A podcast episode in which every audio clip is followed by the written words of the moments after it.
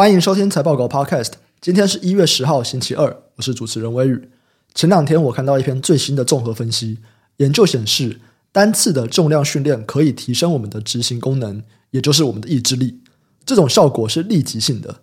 简单来说，当你做完重量训练，当下你会比较能够做你不喜欢或不想做的事。所以这边也建议下午工作效率比较不好的朋友，午间休息可以做几组深蹲或伏地挺身，这可以大幅增加你下午的生产力。今天同样分享两则产业新闻。第一则新闻：三星要调整中国客户 NAND 的报价，显示市况有落底的迹象。美国商务部上个月正式将长江存储列入实体清单，将使其难以购买美国设备商的资源还有设备零件。TrendForce 进一步指出，长江存储失去了设备商的资源，这使二零二三年 NAND Flash 的位元供给量再度下修至年增十八趴。根据 TrendForce 的研究显示。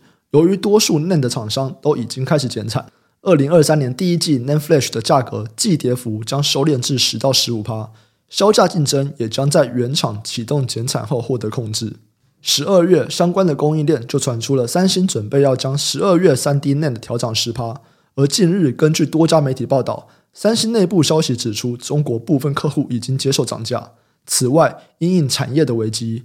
美国威腾电子也传出将重启与日本凯撒合并的谈判，希望透过整并避免遭到市场淘汰的压力。根据 Digitimes 报道，供应链认为三星逆势调整 NAND Flash 价格，透露了重要的产业讯息。这意味着市场价格跌势可能止稳或明显放缓，但后续能不能够扩大或延续报价，仍然有待观察。这边的概念股有 NAND Flash 和 NAND Flash 控制 IC。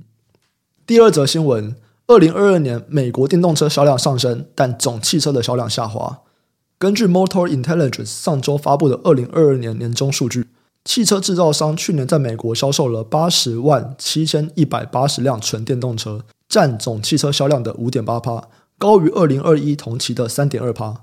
相较之下，二零二二年的汽车总销量比二零二一下滑了八趴。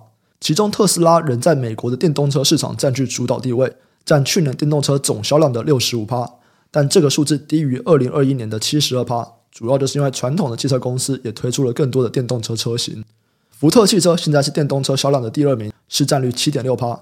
现代汽车和子公司起亚汽车推动的新款电动 SUV 后，以七点一趴的市占率排名第三。通用汽车在电动车市场的地位有所下降，主要就是因为电池问题停售车款的影响。Volkswagen 和 Nissan 在美国的电动车市场份额也都出现了下滑。华尔街日报说。市场动态的变化反映了这个行业的早期竞争。电动车占整体的汽车市场仍然只占一小部分，但被汽车高管们视为一个重要的增长机会。锂和其他电池矿物的成本上涨，促使汽车制造商提高价格，这可能也会削弱需求。根据 J.D. Power 的数据，二零二二年夏天美国电动车的平均价格是六万六千美元，这高于一年前的五万一千美元。这边的概念股有电动车和电动车品牌。以上新闻的相关资讯和相关概念股的清单，我们都列在网站上。点选资讯栏财报狗新闻连接，你都可以看到。也可以透过这个连接订阅财报狗新闻。我们每天都会帮你整理产业动态，还有最新消息寄到你的信箱。今天的新闻就先到这边，我们明天再见，拜拜。